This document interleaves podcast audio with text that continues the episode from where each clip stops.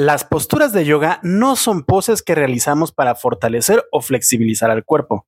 Y es que las asanas o posturas, además de trabajar el cuerpo, también pueden ayudarnos a meditar y enseñarnos diferentes lecciones. Nuestra práctica postural requiere que fijemos nuestro dharana o punto de concentración en el cuerpo. Y si mantenemos esa concentración, terminaremos olvidándonos de todo lo que nos rodea y entrando en un estado de introspección o meditación, es decir, en jhana. Y de esta forma, si realizas la postura de forma correcta, llevando tu dharana a la misma, podrías aplicar varios pasos del yoga de las ocho ramas o Ashtanga Yoga Patanjálico. Y me refiero claramente a asana o postura, pranayama o control de la respiración, pratyahara, dharana y jhana. Pero la concentración no tiene que ser necesariamente en la forma que adopte el cuerpo con la postura. También la puedes realizar pensando en las lecciones y moralejas que ofrece cada asana. ¿Y eso cómo podrías hacerlo? Simplemente conociendo las historias, fábulas y leyendas que se encuentran detrás de las posturas de yoga, por lo menos de atrás de algunas de las más importantes.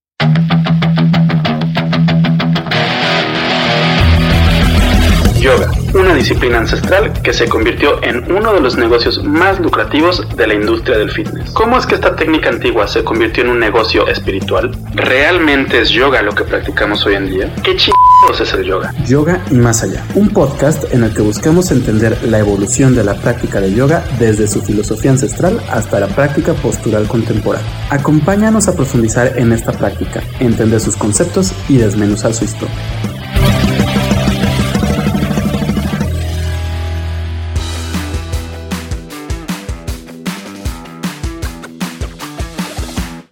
Bienvenido, bienvenida a Yoga y Más Allá, el podcast de Yoga Nidra MX en el que buscamos diseccionar la historia, filosofía y práctica del yoga para eliminar cualquier atisbo de violencia que surja de la apropiación cultural. Yo soy Rodrigo Delgado y durante los próximos minutos seguiré contándote algunas de las historias y leyendas que se encuentran detrás de algunas de las posturas de yoga más importantes y quizá de algunas otras menos conocidas. En el episodio pasado hablé más a fondo sobre el por qué vale la pena conocer estas leyendas y después mencioné la historia de Virabhadrasana o postura del guerrero, Hanumanasana o postura del mono, Anjaneyasana o luna creciente y la historia de Ashtavakrasana. Y en esta ocasión quiero hablarte brevemente sobre las historias y fábulas detrás de Halasana o la postura del arado, Garudasana o postura del águila, Vashistasana o plancha lateral, Kundinjasana y Marichiasana, las posturas de Kundinja y de Marichi respectivamente. Y si nos da tiempo, también hablaré sobre Chakrasana, también conocida como Urdhvadanurasana o postura de la rueda o el arco. Así que, para que nos dé tiempo de hablar de todas estas posturas y sus historias, vamos a empezar. Halasana, la historia de la diosa que nació en la tierra. Dentro de la Trimurti, o Trinidad hindú, Vishnu es el dios preservador. Su trabajo es ayudar a que el mundo o universo continúe existiendo y mantener la paz. Fue así que cuando la India se encontraba bajo el yugo del demonio Ravana, el rey de los demonios, decidió encarnar como su séptimo avatar, es decir, Rama.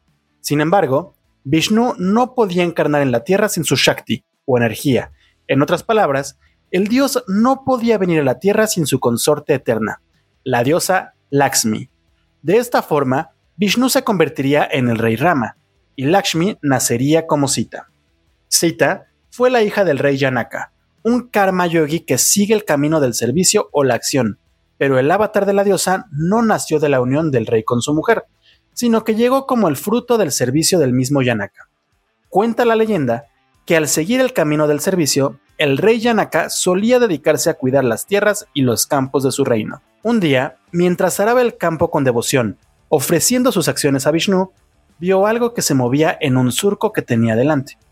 Se acercó con curiosidad y con miedo de haber alterado el hábitat de algún animal, se asomó sobre el surco y se inclinó para ver mejor.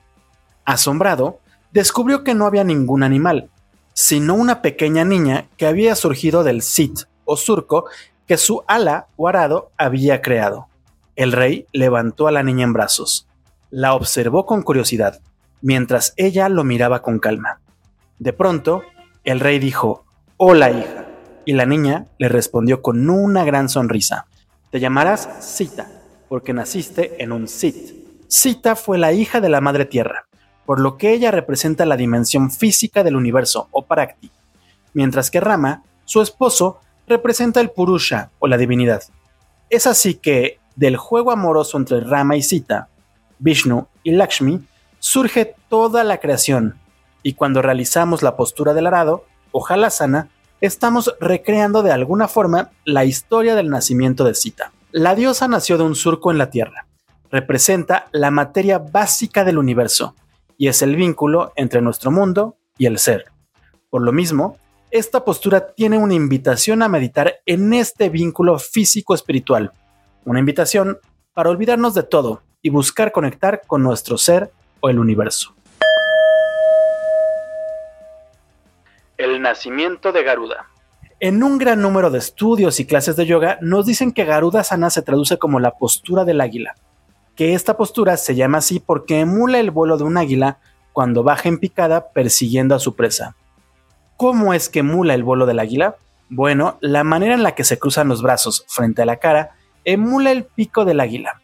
El equilibrio te obliga a fijar tu vista en un punto al frente como si fuera una presa, mientras que al inclinarte emula la manera en la que desciende el águila. Pero la mitología de Garudasana va mucho más allá del simple vuelo del águila. De hecho, es una postura inspirada en Garuda, un semidios del hinduismo y budismo cuya influencia va desde la India hasta Japón. Pero, ¿quién fue Garuda? Garuda es un ser mitológico que suele ser representado como un águila gigante y antropomórfica, un ave con cuerpo de humano y cabeza y alas de águila. Es el jefe de la raza de las aves y enemigo de las serpientes. También es el Vajana o vehículo sagrado del dios Vishnu, el preservador. Por lo mismo, es considerado una de las deidades más importantes en varios países y culturas de Oriente. Debes saber que Garuda fue hijo de Vinata y su esposo Kashyapa, uno de los Sapta Rishis o siete sabios, y considerado el progenitor de toda la humanidad.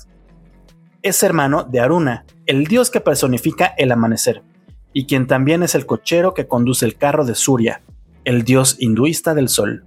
Hoy en día solemos traducir el término Garuda Sana como postura del águila, pues solemos traducir el nombre de Garuda como águila y Asana como postura. No obstante, Garuda no solo significa águila, sino que es la palabra que proviene del sánscrito gr, mismo que aparece en el Rigveda como devorar. Y es que en la antigüedad se decía que Garuda era el devorador, ya que pensaban que su brillo era el devastador fuego del sol. ¿Cómo es que pensaban que Garuda era el fuego del sol? Según se cuenta en el primer libro del Mahabharata, Kasyapa tenía dos esposas, Vinata y Kadru, ambas hijas de Prajapati Daksha. Vinata deseaba tener dos hijos, mientras que su hermana quería tener mil serpientes como hijos. Kasyapa decidió cumplir los deseos de sus esposas y fue así que ambas pusieron huevos. Kadru puso mil huevos de los que eclosionaron mil serpientes, y Vinata puso únicamente dos huevos, sin embargo, ninguno eclosionó. Pasaron varios años y los huevos seguían sin eclosionar. Impaciente, Vinata decidió abrir uno de los huevos. Del huevo surgió un ser con solo la mitad superior del cuerpo con una forma humana y el resto del cuerpo completamente deforme. El hijo maldijo a su madre, destinándola a ser esclava de su hermana y rival, y la maldición solo podría romperse cuando naciera el segundo hijo de Vinata. Los años siguieron pasando y pasando. Casi 500 años después se rompió el huevo y de él surgió Garuda, ya siendo un adulto. El rey de las aves nació como un infierno enfurecido, con una fuerza equiparable a la conflagración cósmica que destruye el universo. Asombrados y asustados, los dioses le rogaron piedad a Garuda. El águila, escuchando las plegarias, redujo su tamaño su energía y su brillo, mismo que era equiparable al de Agni y al de Surya, mostrándose dócil ante los dioses. La vida de Garuda estuvo llena de asanas y victorias. Extinguió el fuego protector de los dioses para robarles su tesoro y salvar a su madre de las serpientes. También ayudó a acabar con las hostilidades entre Indra, rey del cielo, y Asura Virta, demonio serpiente. Pero Garuda Sana no es una postura que busque enaltecer las hazañas de Garuda, aunque sí lo termina haciendo de una u otra forma. Cuando realizamos Garudasana, primero debemos cruzar una pierna sobre la otra para entrar en equilibrio y después cruzar los brazos para simular el pico de Garuda.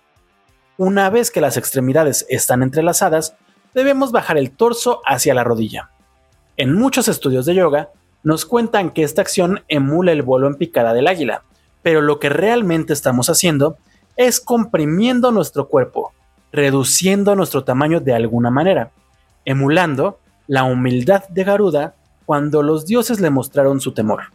Por lo mismo, Garuda Sana es una invitación a ser humildes con los y las demás, sin olvidar nuestro propio poder y nuestra fuerza. Vashistasana y la batalla de Vashista contra el rey. Así como existen un sinfín de posturas dedicadas a los dioses y personajes mitológicos de Oriente, también hay muchas otras que están dedicadas o que fueron enseñadas por algún sabio mitológico. Por lo mismo, estas posturas nos invitan a recordar las enseñanzas o la agiografía de aquellos sabios influyentes del yoga.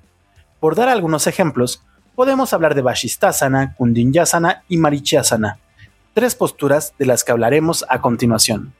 Empecemos por la postura de Vashista o Vashistasana. Vashista fue uno de los Prayapatis, los diez hijos que nacieron de la mente de Brahma, y cuya misión era convertirse en los padres de la raza humana. Su nombre proviene del sánscrito y puede traducirse como el más rico. Para este punto, debes saber que hay quienes aseguran que se le llamaba así porque poseía toda clase de vasu u objetos deseables, pero también hay quienes afirman que el nombre proviene de la riqueza espiritual que poseía. Cabe mencionar que también fue uno de los Saptarishis o siete sabios que fundaron la religión védica, de la que se desprende el yoga y los hinduismos. Por lo mismo, en su vida obtuvo varias revelaciones sobre la realidad absoluta, Brahman, el universo o como lo quieras llamar, así como del mundo material en el que vivimos, y se dice que Vashista fue uno de los autores del Rig Veda. A lo largo de este Veda se pueden encontrar una gran variedad de himnos escritos por el mismo sabio, especialmente en el séptimo mandala o libro. Aunque se conoce muy poco sobre la vida de Vashista, existen un sinfín de historias sobre el santo, y quizá una de las más importantes es la de su pelea con Vishimitra, pasaje que inspiró la postura de Vashistasana.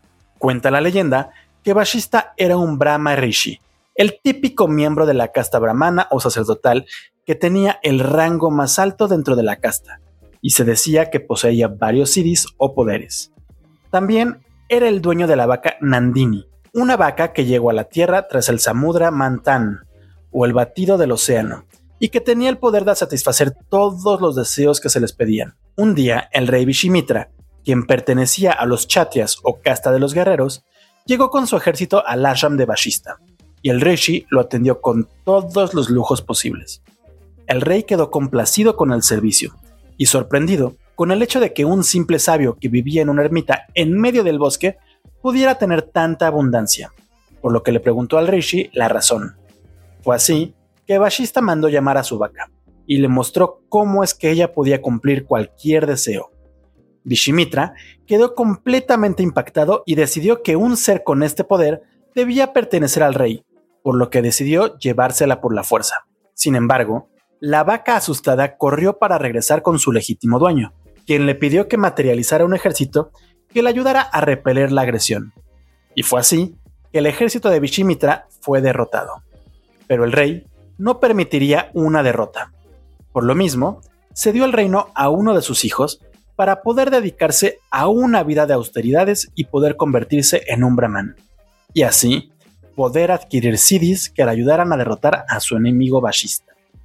A partir de aquí, la historia es larga y habla de varias decepciones de Vishimitra, terminando en una tarde en la que el mismo Vashista se presenta ante Vishimitra para brindarle el honor de ser un Brahma Rishi.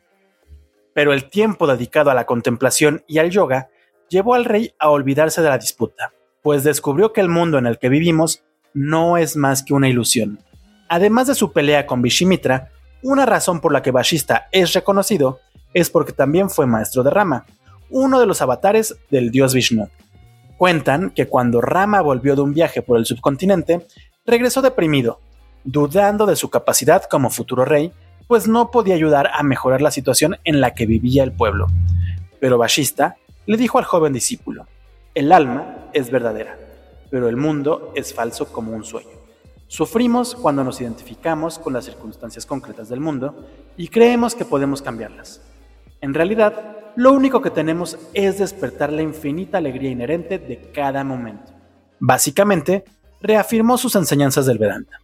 Vashistasana es una postura que nos invita a meditar en dos cosas diferentes. Por un lado, de acuerdo a la historia con Rama, nos invita a meditar en los placeres materiales y recordar que estos son solo una ilusión.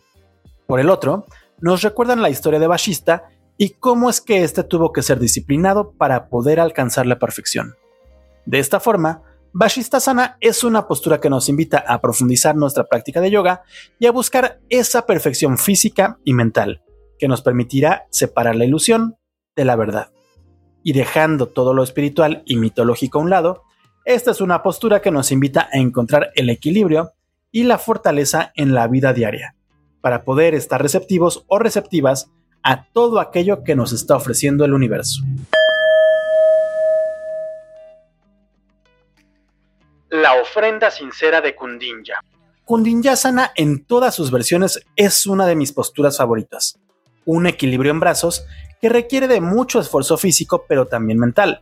Por un lado necesitas tener fuerza en el abdomen y flexibilidad en las piernas, caderas y torso. Y por el otro, necesitas tener mucha concentración para poder mantener el equilibrio y una buena alineación. Ya sea Ekapada o Duipada Kundinjasana, esta sana es una postura increíblemente vistosa, pero lo más importante de ella es que es una sana que te llena de energía cuando la realizas. Eso sí, requiere de muchísima paciencia y constancia para poder realizarla. El nombre de esta postura podría traducirse como postura de Kundinja o postura dedicada al sabio Kundinja, aunque según la mayoría de las fuentes, el nombre real del sabio sería Kaundinja. Pero, ¿quién fue Kaundinja? ¿Por qué se le dedica esta postura? Kaundinja fue un monje budista que vivió probablemente durante el siglo VI a.C. Según The Princeton Dictionary of Buddhism o el Diccionario de Budismo de Princeton, el Kaundinja es también conocido como Ajnahata Kaundinja, lo que puede traducirse como Kaundinja el que sabe. Es importante mencionar que Kaundinja fue un discípulo directo de Siddhartha Gautama, mejor conocido como Buda, y se le conoce como el que sabe porque fue, según cuenta la tradición, la primera persona en convertirse en un arat. Arat Sí, es el término que se usa para nombrar a las personas que han logrado ganar el entendimiento profundo sobre la verdadera naturaleza de la existencia, o nirvana, y que no volverá a nacer de nuevo. En otras palabras, un arat es lo mismo que un jivamukti yógico. Pero más allá de haberse convertido en un arat, existe un relato sobre el sabio Kaundinja cuya moraleja es la que hizo que bautizaran una postura de yoga con su nombre. Cuenta la leyenda un día el sabio decidió ofrecerle una hierba común al dios Ganesha. Al ver que Kaundinja ofrecía esta hierba barata al dios removedor de obstáculos, su esposa, Ashraya, lo criticó seriamente. Ante la crítica, el Arat le pidió a Ashtaya que fuera con Kubera, el dios de la riqueza, y le solicitara que le diera el peso de la hierba en oro. Incrédula, la mujer siguió las instrucciones del marido y se encaminó al templo. Kubera, quien al ver la hierba le dijo a Ashraya que la cantidad de oro que recibiría sería ínfima, y que él, por ser dios de la riqueza, podría darle tanto oro como deseara. Pero la mujer, buscando entender la lección de su marido, pidió únicamente el peso de esa pequeña hierba común.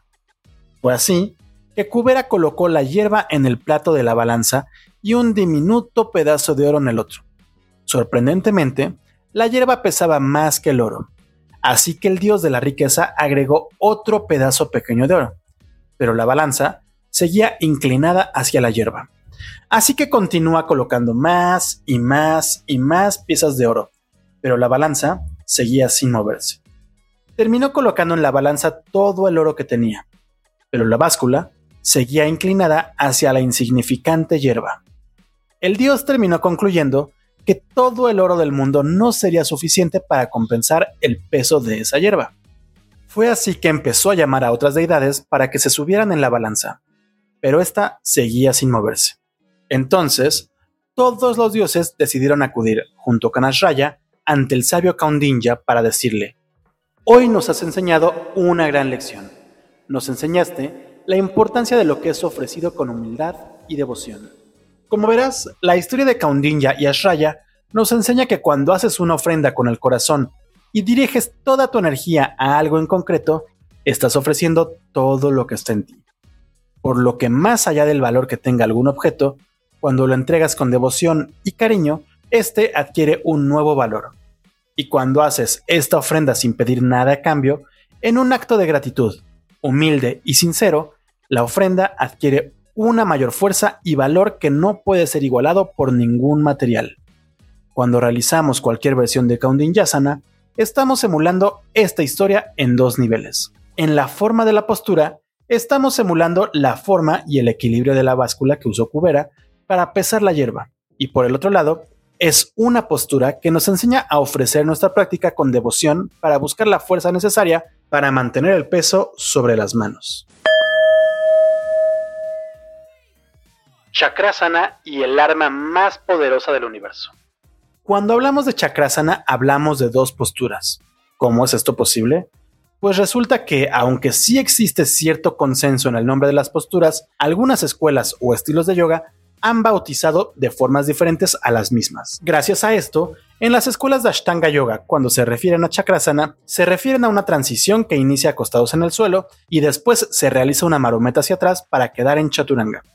Sin embargo, Chakrasana también es conocida como Urdhva o postura del arco viendo hacia arriba, y es una de las posturas más importantes dentro del yoga postural contemporáneo. Por otro lado, el nombre Chakrasana es la conjunción del término sánscrito chakra que puede traducirse como rueda o disco que gira, y asana, que se traduce coloquialmente como postura, por lo que chakrasana es la postura de la rueda. Sí, chakrasana es una postura cuyo nombre habla de la forma que adopta el cuerpo cuando la realizamos.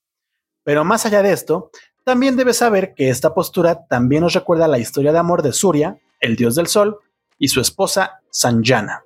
Cuenta la leyenda que Brahma le pidió a Vishnu Karma que diseñara la geometría sagrada del universo. Fue así que el Deva Shilpi, o arquitecto de los dioses, diseñó la tierra, los cielos y el universo. Vishnu Karma tuvo una encantadora hija llamada Sanjana. Según el Haribisama, un apéndice del Mahabharata, Sanjana se casó con Surya. A pesar de que sí existía amor, Sanjana no estaba conforme con su matrimonio. Y es que el fuerte calor que emitía su esposo, el sol, quemaba constantemente. A pesar de eso, Sanjana dio luz a Manu, Yama y Yami. Pero después del nacimiento de su último hijo, la diosa decide abandonar a su esposo. Eso sí, antes de irse creó una dama, a partir de su sombra, para que la ayudara a cuidar a los niños. Surya confundió a Chaya, la mujer de sombra, con su esposa, por lo que la terminó embarazando de Saravani Manu y Shani. Al enterarse de lo que había sucedido, Surya decidió acudir con su suegro, Vishua Karma, para pedirle que redujera su brillo y calor. Fue así que el dios arquitecto, la Sudarshan Chakra, una rueda cerrada o dentada con la que recortó los rayos del sol, permitiéndole a su hija y yerno pudieran disfrutar de su amor. Un amor que fue creciendo cada vez más. Pero esta chakra no solo sirvió para permitir el amor entre Sanjana y Surya. De hecho, este anillo giratorio era un arma muy filosa que le sirvió a Vishnu, el dios preservador, pues con él el dios decapitó a varios rakashas o seres demoníacos. También, según el Mahabharata, Krishna, el avatar de Vishnu, degolló al rey Shishupala con esta arma, por lo que este chakra es considerado una de las armas más poderosas del hinduismo. Creamos o no en la mitología de la India, Chakrasana nos invita a meditar en la fuerza y el poder, y en cómo su función es preservar y cultivar el amor. Es una invitación a imaginar cómo nos llenamos de poder mientras realizamos la postura y recordamos que el poder viene desde adentro de nosotros. Recordemos que en el Geranda Samhita nos dice que Shiva enseñó 8.400.000 posturas. Y aunque entre todas ellas solo 34 son útiles para quienes vivimos en el mundo de la ilusión, aunque con el tiempo hemos ido creando o incorporando más y más posturas hasta tener unas 2100 asanas diferentes. Número que no me saqué de la manga, sino que es el que da Daniel Lacerda en su libro 2100 asanas, todas las posturas de yoga. Y claro, este libro no tiene realmente 2000 posturas, sino que muchas son variaciones de la misma. Y tampoco agregó todas las posturas, solo lo mencionó por dar un número. El punto es que existiendo tantas asanas, hablar de los mitos y leyendas detrás de cada una sería una tarea titánica. Y por lo mismo, cerraré aquí este episodio. Si quieres conocer más historias detrás de las posturas, te invito a entrar a nuestra página web www.yoganidra.com.mx o buscar los diferentes libros con historias que se venden en Amazon. Por cierto, en nuestro portal también podrás encontrarte con una gran variedad de textos sobre filosofía, historia y la práctica del yoga clásico y contemporáneo, entre otros temas. También te invito a seguirnos en nuestras redes sociales. Nos encuentras en prácticamente todas las redes como Yoga MX. Yo soy Rodrigo Delgado y te espero en el próximo episodio de Yoga y Más Allá. Hasta pronto.